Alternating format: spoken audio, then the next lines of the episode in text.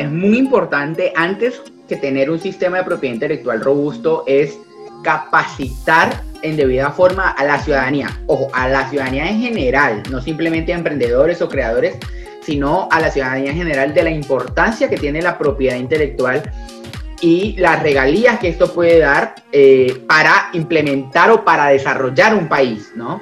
Luego sí pensamos en un sistema de propiedad intelectual robusto, porque si tenemos una ciudadanía capacitada en no consumir pirata, en, en, digamos, en no hacer plagio, en ser auténticos, en explorar su creatividad y su ingenio, ahí vamos a poder tener un sistema de propiedad intelectual robusto, con una ciudadanía educada, acercando estos debates que a veces son como tan de abogado, ¿no? Y tan el sui generis y, estos, estos latinazgos que a veces nos gustan. Traerlos a la tierra y decirle a los emprendedores, vea papá, usted tiene un derecho de marca, un derecho de patente, un derecho de autor que le van a ayudar a llevar su emprendimiento a otra escala, a otro nivel. Bienvenidos a Brand Code Podcast, conversaciones sobre propiedad intelectual, derecho e innovación. Presenta Juan Carlos Salazar Camargo, arroba Salazar Juan. Bienvenidos a un nuevo episodio de Brand Code Podcast. Hoy tenemos un invitado muy especial, es Juan Sebastián Sánchez Polanco. Él es abogado de la Universidad El Bosque, actualmente eh, ha culminado su maestría en propiedad intelectual y nuevas tecnologías en la Universidad Austral en Buenos Aires, Argentina. Es el actual director eh, de la Escuela Latinoamericana de Propiedad Intelectual y pues un estudioso y, gran amigo del derecho de autor, la propiedad intelectual eh, de forma general. Hoy lo hemos querido invitar para hablar de un tema supremamente interesante, es la relación entre la inteligencia artificial y la propiedad intelectual. También vamos a hablar de algunos temas como la propiedad intelectual y los modelos de negocio que se están implementando hoy en día gracias a las nuevas tecnologías. Y también pues les vamos a contar un poco sobre la Escuela Latinoamericana de Propiedad Intelectual. Pero antes eh, de todo esto, quiero saber eh, cómo está a la distancia eh, Sebastián hoy desde Buenos Aires y yo desde Bogotá. Hola Juanca, ¿cómo estás? Un saludo para ti y para todas las personas que escuchan este podcast, que debo admitir que por tu podcast yo le agarré amor a escuchar toda esta onda de los podcasts. Para mí es un honor compartir desde la distancia con el verano de la ciudad de Buenos Aires. Así que nada, muy, muy contento y muy agradecido por la invitación y esperamos tener una charla muy amena con un gran amigo como lo. Bueno, mucho calor y, es eh, una ciudad que eh, también es muy conocida por la cultura. Tuve la oportunidad de conocer Buenos Aires y, creo que, que la cobija eh, una serie de corrientes culturales pero hoy quisiera preguntarle, usted que, ya lleva dos años viviendo en Buenos Aires, Argentina, eh, además que, para los que nos gusta el derecho de la publicidad, es una de las, eh, pues yo lo considero así, como, como la meca de la, publicidad en América Latina. Hoy, ¿cómo han abrazado el tema de las nuevas tecnologías? ¿Cómo están avanzando en, startups que se dediquen 100% eh, a temas de desarrollo tecnológico? Pues Juanca, eh, la tecnología en, Buenos Aires se puede ver más de lo que uno se imagina, ¿no? Tú mencionaste una palabra que principalmente es una calle de la ciudad, que es la calle Corrientes, esa calle que comunica el Puerto Madero con el barrio de Villa Urquiza, arriba en la zona norte de la ciudad. Y esa, esa calle es totalmente cultural y tecnológica. Tú ahí encuentras establecimientos de tecnología, donde encuentras estos cacharros que le llamamos nosotros, con los que nos gusta jugar, eh, pero también encuentras todos los teatros de la calle Corrientes, las estrellas en el piso, en homenaje a, los, a las grandes estrellas de, de, Argentina. Y en el tema de, de, tecnologías, bueno, lo, lo, lo, que uno puede mirar en primer lugar es que aquí se desarrolla el, el proyecto Prometea para dictámenes judiciales en, en, en las causas que se desarrollan. También la Universidad de Buenos Aires tiene un centro de estudios de inteligencia artificial que se llama IALab, en el cual se están proponiendo eh, todos los días reformas o adecuaciones a las legislaciones latinoamericanas que puedan, digamos, como enfrentar todo lo que se viene con, las tecnologías.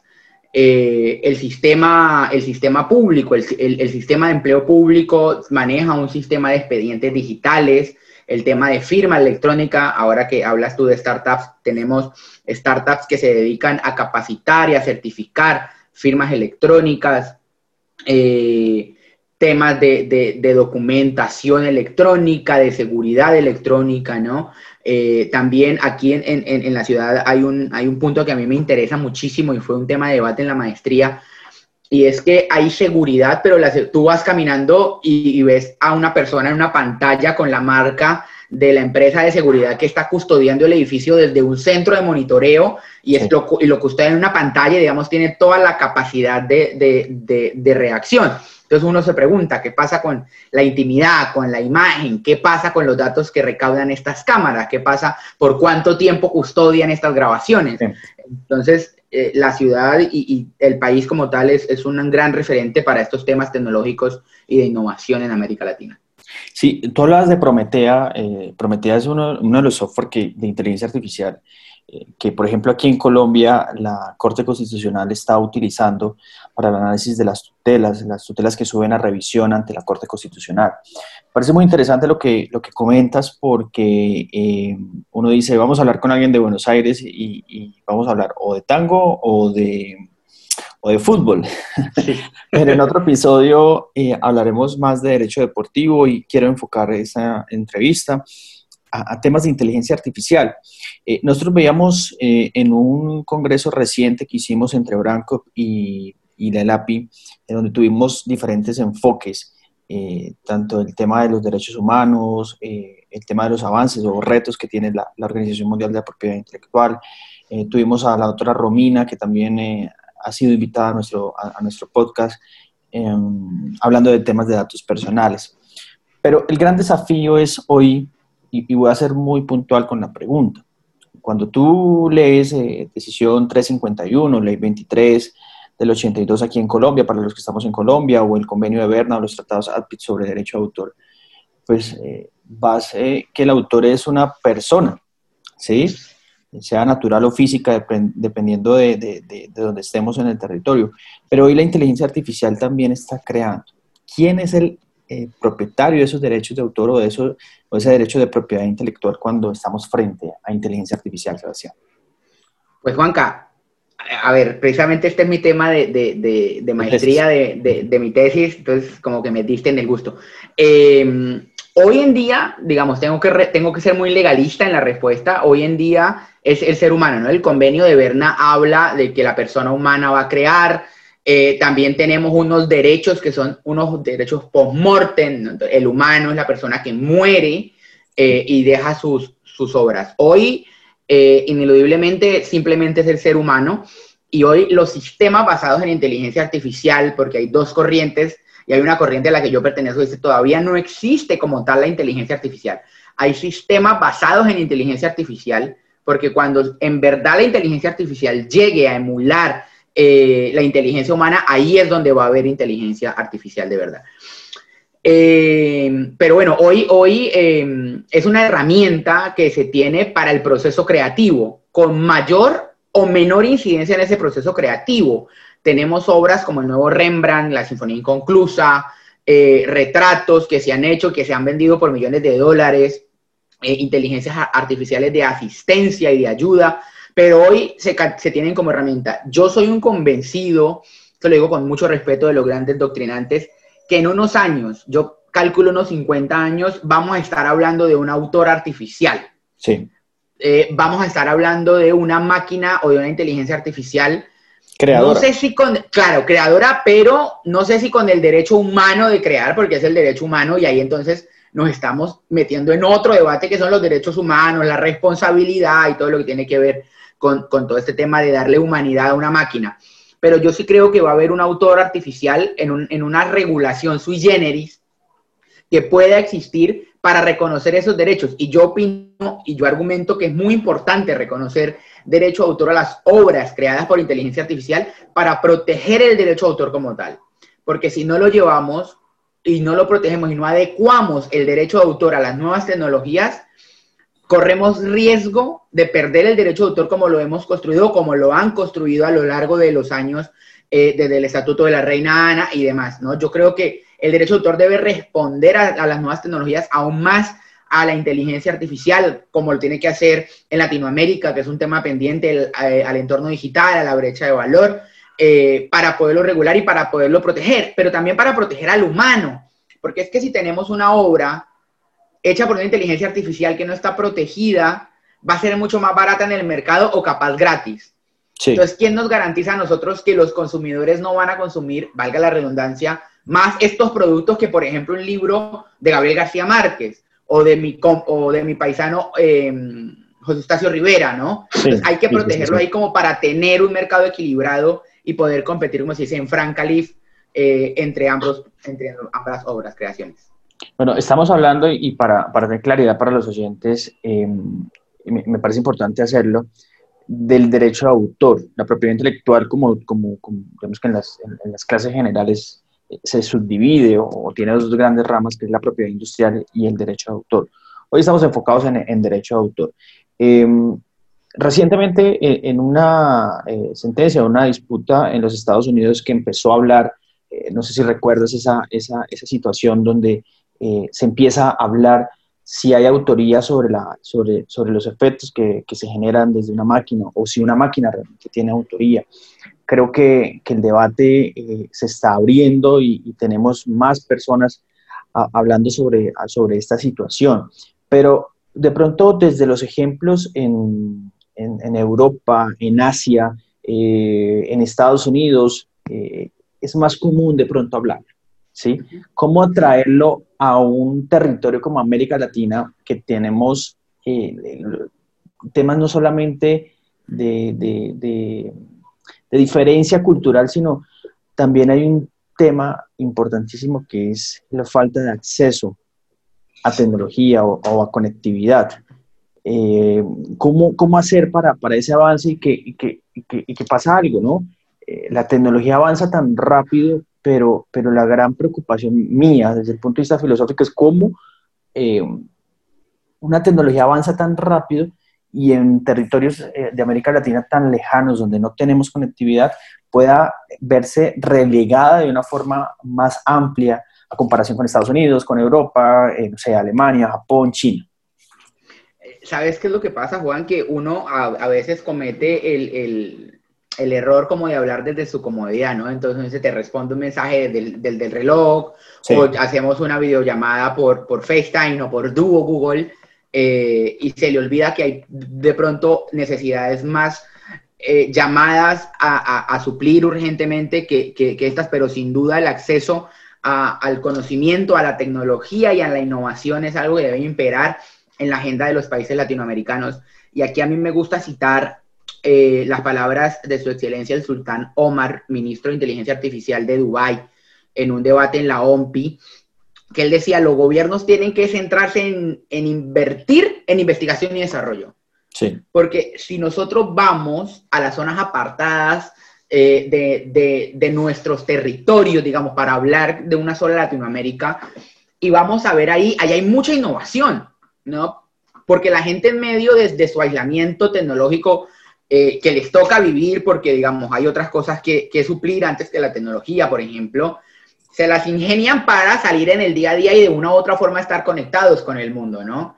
Entonces, la, yo creo que, que, los gobiernos hoy en día, más que nada, tienen que invertir más en educación y en investigación y desarrollo para poder incentivar a las poblaciones jóvenes a que exploten su conocimiento, exploten su desarrollo y que le puedan aportar a un, primero a un país, bueno, primero a un municipio, a un departamento, a un país, pero a un continente para que, para que este continente que lo tiene todo esté peleando con unas monedas fuertes, con una unidad regional en, la altura de, un asiático, de un europeo, de un estadounidense al momento de hablar de nuevas tecnologías. Invertir en investigación y desarrollo desde los países y cerrar estas brechas eh, sociales que hay es primordial para, para, para, poder tener una sociedad más educada en estos temas tecnológicos, que es lo que viene para, para los chicos.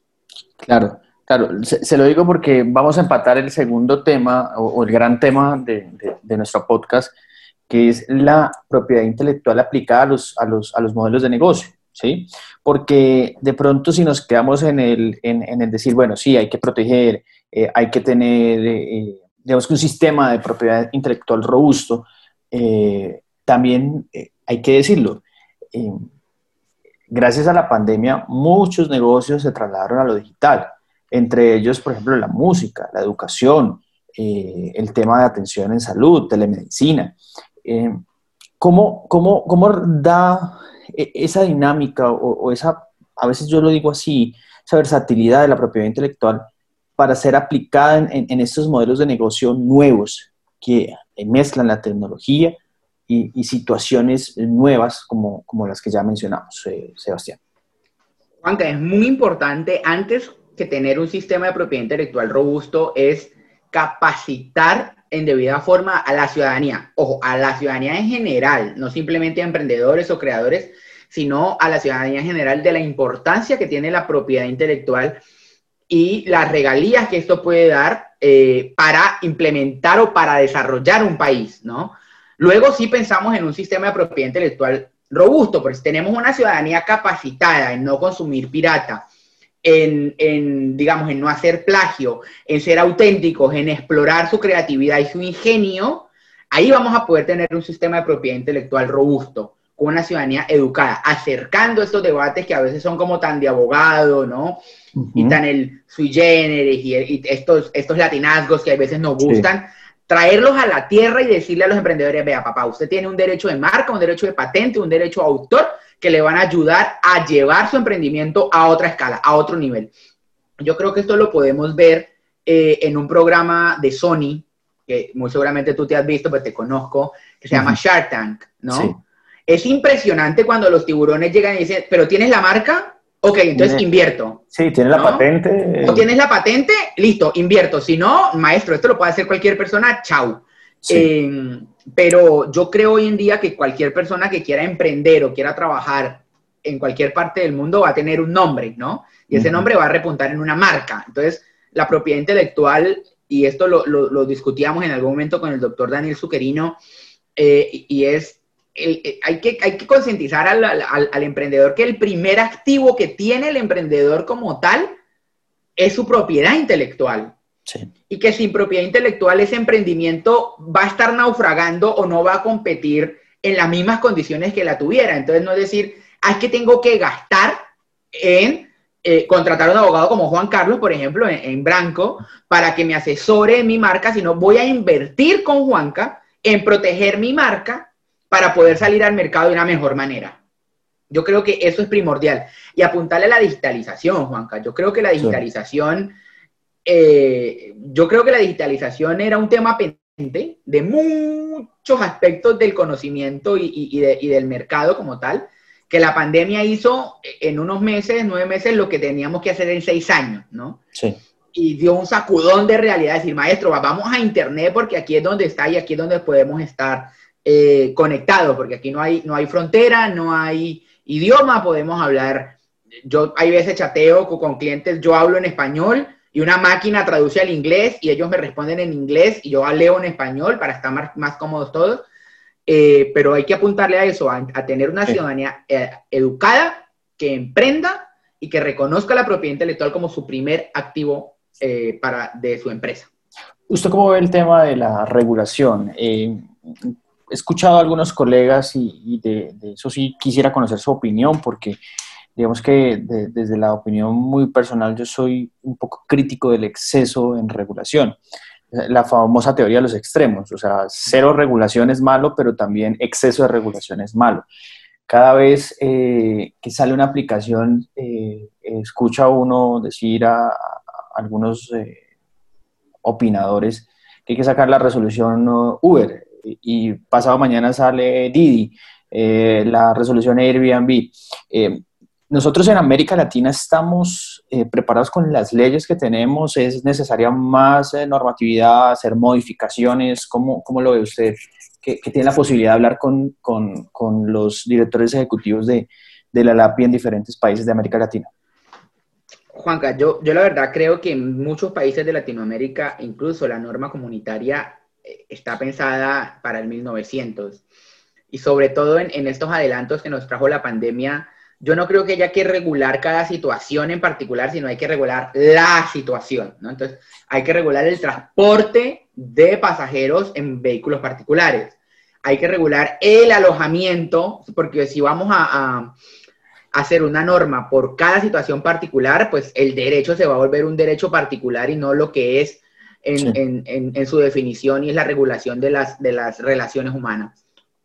Yo tampoco creo que deba existir una, un exceso de regulación porque luego van a empezar los choques, ¿no? Entonces sacamos una resolución para Uber, pero luego el tribunal dijo que de pronto no, eh, y, que, y que el ente regulador se había equivocado, y entonces luego el presidente, cualquiera que sea el presidente de cualquier país, va a decir, no, pero es que hay, que hay que proteger, o no hay que proteger, o hay que mirarlo de otra forma. Yo creo que las normas en propiedad intelectual en general, en la mayoría de países, bueno, Colombia en, en, su ley es, es muy adelantado, hay que traer los derechos al, al, al, a, Internet, al siglo XXI, no solamente en temas de propiedad intelectual, sino en temas del derecho, ¿no? Sí. Eh, nosotros, eh, y esto es una frase que, que, me le robo a Lucas Letinen, y es el derecho en el 2020, ahora que estamos próximos a terminar este año, se sigue enseñando como en el siglo XVIII, y no debe ser así.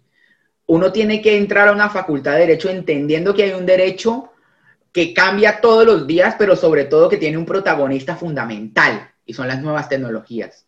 Sí. Y si empezamos a hacer este nicho en las facultades, vamos a tener unas normas más claras, más precisas, y no esta ley de la ley del reglamento que la regula del decreto reglamentario, porque termina uno leyendo cosas que uno dice, pero ¿y cómo? Al final, ¿a qué aplico? ¿Viste? Entonces, hay veces los consejos en Colombia sacan el acuerdo, luego la asamblea la ordenanza, entonces luego así y se va volviendo todo un mar de regulación que al final los abogados vamos a terminar más locos porque de, dos abogados van a salir ocho opiniones. Entonces hay que actualizar las normas, darle F5 a las normas, traerlas a Internet, actualizar el sistema de enseñanza del derecho eh, y, y, darle para adelante y no tenerle miedo a regular nuevas tecnologías ni a, ni a, ni a regular las nuevas interacciones de la sociedad, que es, eso es el derecho. Pero, pero ahí entramos al tercer tema, ¿sí? ¿Sí ve cómo, cómo, vamos evacuando temas de, de, forma interesante. Entramos al tercer tema. En estos momentos, y, y, y, lo, hago, lo hago de forma objetiva, aunque pertenezco a la organización, pero en un año, en 12 meses, en América Latina eh, se dio a conocer algo que se llama Escuela Latinoamericana de Propiedad Intelectual. Tiene unas características muy interesantes que yo le he hecho el análisis. Primero, jóvenes, apasionados al derecho, ¿sí? Independientemente de que el enfoque principal es propiedad intelectual. Dos, cero fronteras. Eh, en el chat que tenemos y en las intervenciones que tenemos, las reuniones que tenemos, interactuamos con Chile, con Argentina, con Perú, con eh, eh, México, bueno, en fin, X, Colombia. Y el tercero es que hay una nueva corriente de abogados y, con un enfoque colaborativo. Esos son los, digamos que los tres aspectos que yo he logrado entender de la ELAPI. Sebastián, para, para usted, em, ¿Cómo fue este 2020 que, recién culmina eh, al mando de esta organización, al, digamos, como, como, ese, como esa figura de liderazgo eh, llevando las banderas de, la propiedad intelectual en, el continente? Juanca, la verdad, las expectativas en enero del 2020, bueno, tú lo sabes, eran, eran otras. Nosotros teníamos la, la idea, por ejemplo, eh, la dirección de género a cargo de Lara Gutiérrez tenía una idea de hacer un evento presencial aquí en Buenos Aires, un evento que estaba pensado, que ya se estaba citando y que estaba para el 20 de marzo, ¿no? Por ejemplo. Eh, luego teníamos la idea con el equipo de Perú de hacer algo en Perú y luego queríamos reunirnos eh, en diciembre en algún lugar lindo, digamos, con, con todos los socios. Nos atravesó esta pandemia y, y, lo primero que se le dijo al equipo fue, Aquí nadie se rinde y nadie baja los brazos. Primero hay que estar enfocados en nuestros miembros. Lo más importante que tiene la ELAPI no es los logros que ha tenido a nivel institucional. Lo más importante de la ELAPI son sus miembros. Todos y cada uno, ese Rodrigo, ese Juan Carlos, esa Silvina, eh, esa Haas, eh, esa Adriana, todos, cada uno de ellos, como el cómo estás, el qué te pasa, en qué te podemos colaborar, más allá de lo profesional, y de, y de lo que pueda tener la, el API. Y, y, digamos, a mí, yo tuve la fortuna y sobre todo la responsabilidad de llevar las riendas de la API del año pasado y sobre todo en esta pandemia, y ha sido una experiencia maravillosa. Yo he aprendido lo que no he aprendido en mis 25 años de vida, lo, lo he aprendido este año 2020 al mando de la el API, sobre todo porque tenemos un equipo directivo de lujo que me ayuda mucho, me da consejos, una directora de marketing que, que, la verdad hace un trabajo espectacular, pero sobre todo lo que tú dijiste es fundamental, no hay fronteras.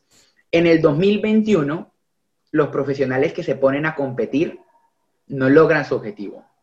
Aquí lo que tenemos que hacer es cooperar para hacer, para hacer del derecho y de la propiedad intelectual un tema mucho más amigable y para ser abogados felices que trabajen por lo que aman. Yo me gradué en el 2018 y yo no me he levantado a trabajar el primer día de mi vida.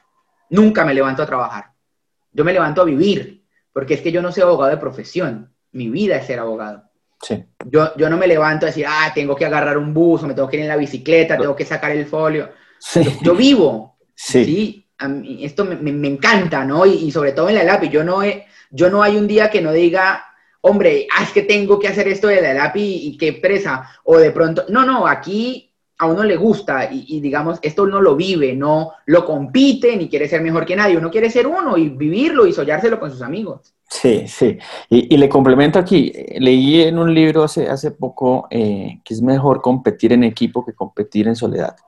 Y lo otro es eh, una entrevista que escuché de Andrés Parra, el, el actor colombiano muy conocido, eh, que está en Buenos Aires ahora. Que, que, está en Buenos Aires y, y, que es supremamente conocido en, gracias a una plataforma digital. Y él lo dice en, en la entrevista que, que, si no es por Netflix, pues eh, de pronto no, no, no, no hubiese sido tan conocido en el continente. Pero decía, en, el, en, en, la descripción o en la biografía de Twitter de, de Andrés, dice, si no hubiera sido actor, hubiera sido actriz. Sí, claro. Eh, yo, yo, yo, lo, yo lo aterrizo acá. Yo, si no hubiera sido abogado, hubiera sido abogada.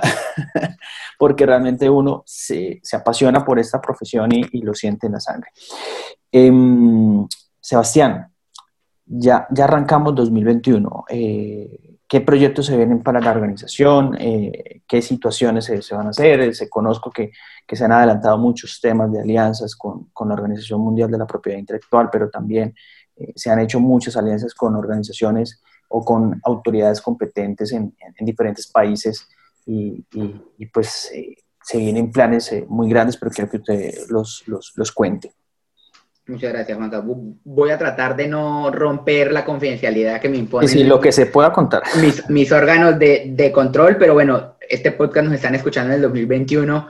Entonces, eh, yo creo que para este año hay que afianzar nuestra relación con la Organización Mundial de la Propiedad Intelectual eh, y, y volver, digamos, a los comités permanentes como una organización sin ánimo de lucro o no gubernamental de jóvenes que defienden la propiedad intelectual, como lo hicimos eh, el año pasado, en el 2020, en el Comité de Marcas, en el Comité de Derecho Autor, en el Comité de Patentes, dando nuestra opinión, libre de sesgos, libre de intereses, porque nosotros, gracias a Dios, afortunadamente, eh, los únicos intereses que velamos son los nuestros propios, ¿no? Eh, así que nada, yo, yo lo que creo es que esa relación hay que afianzarla, hay que, por ejemplo, también estar eh, y trabajar de forma muy cooperativa y muy cooperada con las demás asociaciones colegas a la ELAPI, ¿no? Hay que unirnos en, en un todo sin ningún tipo de competitividad, como lo hablábamos ahora hace un rato. Eh, hay que unirnos para trabajar en este pro de la propiedad intelectual y, volviendo al, tema de, de, las autoridades competentes, yo creo que también las ONG tienen que trabajar codo a codo con las autoridades competentes de cada país para poder ayudar, aportar o mejorar, o capaz no decir nada, porque hay veces cuando uno no dice nada también está diciendo cosas eh, en estos temas de propiedad intelectual. Pero lo más importante para el API en el 2021, yo creo que va a ser llegar a los países que no hemos llegado, que ya estamos en eso, eh, seguir pendiente de nuestros socios, ¿no? Eh, lo más importante es no perder nunca el sentido humano de la ELAPI. Y se viene, por ejemplo, libros ELAPI, más contenido audiovisual, eh, nuestras, nuestros comentarios como expertos eh, en algunos temas de la OMPI, publicaciones que podamos hacer, nuestros eventos, ¿no? Esto, esto el equipo de marketing no me lo va a dejar pasar. Los eventos de la ELAPI van a ser con mucho más foco, ¿no? El año pasado tuvimos muchos eventos muy buenos. Este año queremos hacer eventos mucho más grandes, pero con más foco. Eh, así que nada, yo, yo lo que creo que este año 2021 va a traer son focalizaciones en temas que a los, nuestros socios les interesen y quieran profundizar eh, y seguir en, en, en, este tema de mantenernos en lo que con esfuerzo y dedicación y humildad logramos en el 2020. Ahora hay que mantener el barco a flote, ¿no? Ya salimos, ahora hay que mantener el barco a, a flote teniendo en cuenta que somos jóvenes, humildes, que estamos aprendiendo, pero que también tenemos nuestro criterio y nuestra opinión respetable y respetada en varios países de Latinoamérica. Bueno, ya para ir finalizando, Sebastián, y agradecerle por este tiempo y esta conexión desde Buenos Aires. Em, ¿Quién es Sebastián Sánchez Polanco detrás de ese abogado? Eh, ¿Por qué llega a la propiedad intelectual? ¿Por qué hace ese match em, con la propiedad intelectual y, hoy se dedica a lo que se dedica? Juanca, ¿quién es Sebastián? Yo soy un opita. Yo antes de abogado, antes de, antes de colombiano, soy opita. Yo soy nacido en la provincia, en Neiva, a 35 grados de calor, orgulloso de mi ciudad, de mi departamento. Eh, y yo creo que eso, nacer en, un departamento, una ciudad cuna de bambucos, de sanjuaneros, de compositores eh, y, de, todo este mundo cultural que rodea el departamento, es muy importante para, para, para uno llegar a esto. Yo sin saberlo, por allá en el 2000, 15, 16 creo, me conocí con un gran amigo, que primero fue mi cliente, lo sigue siendo, pero hoy es un gran amigo, Julio Sánchez Cócaro. Y yo sin saberlo, la verdad, te soy muy sincero, sin saberlo, empecé a hacer derecho autor con él, ¿no? Porque él me decía, mira, tengo este contrato porque voy a actuar en tal cosa, o tengo este casting, o acompáñame a una grabación porque voy a ser de abogado, o Sebas, mira, vamos a grabar esta voz en off, o tenemos este contrato con tal emisora. Y yo, sin saberlo, empecé ahí. Luego eh, hay una experiencia de, detrás, pero digamos, para hacerla corta, yo estaba investigando en mi universidad eh, el estado de necesidad como vicio del consentimiento, para que fuera error, fuerza, dolo y, fuerza mayor, eh, en, una tesis que desarrolló el doctor Inestrosa hace muchos años, el estado de necesidad como vicio del consentimiento, y en algún momento, por razones de la vida, el director de la tesis dice, no, no, se cae la tesis, ¿no? Y empezó yo a buscar cupos e encontré el cupo en la Dirección Nacional de Derecho Autor. Entré al equipo de la doctora Carolina Romero, mi jefe era el doctor Miguel Ángel Rojas, y ahí fui aprendiendo, leyendo conceptos, digamos, en el día a día de la mano de ellos y de todo el equipo de la DNDA, que hoy somos grandes amigos. Ahí ya me enteré yo que era el derecho de, de autor, llegué y me enamoré, la verdad. Con la directora de Venezuela, Laura, tenemos un dicho y es que cuando la propiedad intelectual llega a tu vida, no hay forma de... Es más fácil salir de las drogas que salir de la propiedad intelectual. Eh, y me enamoré, y yo estoy enamorado de esto. Yo creo que volvería a ser autoralista en la otra vida. Eh, primero opita, luego abogado y luego autoralista. esto a mí me encanta. Esto cuando uno le gusta algo, uno no le cuesta trabajo, ni trabaja, ni se cansa, ¿no? Hay veces hablamos de que son las 2 de la mañana y le estamos dando y bueno, Sí. Ese es Sebastián, yo creo, en, pocas palabras. En, muy pocas, además que habla muy poquito, como, como tu padre, ¿no? Sí, sí, sí. Eh, Sebastián, para, para, ir finalizando ya, un, libro que usted quiera recomendarle de pronto a algún emprendedor que esté escuchando o algún estudiante de Derecho o a, a, cualquier profesional que esté escuchando este podcast. Pues Juanca, un libro yo creo muy importante, sobre todo para los que veníamos hablando de tecnología e innovación, es un libro de un profesor de la maestría de la Universidad Austral, de la maestría en propiedad intelectual, que yo sé que a ti te gusta, se llama Aspectos Jurídicos de las Aplicaciones de Plataformas. El director es Juan Darío Beltani, eh, y hay autores como Romina Llanelo, Gustavo Ata, la doctora Bottini, eh, y trata, e-, este libro nos dice cómo tenemos que entender el derecho en las aplicaciones de plataformas, cómo nació el software, cómo mutó al software as a service, al cloud computing y cómo tenemos que hacer para pensar, por ejemplo, la regulación de una aplicación, de una startup tecnológica, cómo entender las marcas en el Internet, los datos en el Internet, la responsabilidad de los prestadores de servicio que es tan importante. ¿no? Yo creo que este libro es fundamental para la era en la que vivimos. Eh, la editorial es Thomson Reuters, la ley, lo consiguen en Argentina en físico y en los demás países en ebook, pero yo creo que este libro es un, golpe de realidad jurídica muy bueno, que está muy bien escrito y muy bien dirigido por, por Juan Darío. Así que nada, yo creo que ese libro es la recomendación para empezar el 2021 de una buena manera. Muy bien, ¿Y, y, a usted qué tal para las películas o las series? ¿Cuál de las dos? Uy, yo soy más de películas. bueno, entonces una ahí para, para, para arrancar en enero con, con, una película. Con una película, una película. Bueno, es, no es una película como, como tan, tan, tan nueva, es una película que se llama Yo Robot, eh, que viene de un libro, ¿no? Pero esta película yo cada vez que la veo como que me dice, o sea, como cuando yo estoy perdido en la investigación, veo la película y por aquí, ¿no? Por ahí. Uno, claro, uno ahí ve muchos temas que uno a veces habla de responsabilidad, de podrán los robots rebelarse contra los humanos y esclavizarnos. Esta es muy buena. Yo creo que es una película muy vigente, con un protagonista de primera, eh, que nos va a servir un montón como para enfocarnos un poquito y, ver qué es lo que puede pasar en las relaciones entre la tecnología, que son los robots, y el humano o los humanos que somos nosotros en, un futuro. Bueno, muchísimas gracias Sebastián por acompañarnos, por el tiempo, por eh, compartir esos conocimientos, por em, dedicarle a, este podcast eh, ese conocimiento que, que usted viene desarrollando muchos éxitos a, a API, a sus proyectos y, esperamos que, que, podamos seguir compartiendo eh, desde, los, desde los escenarios académicos como, como lo hemos venido haciendo los, años anteriores.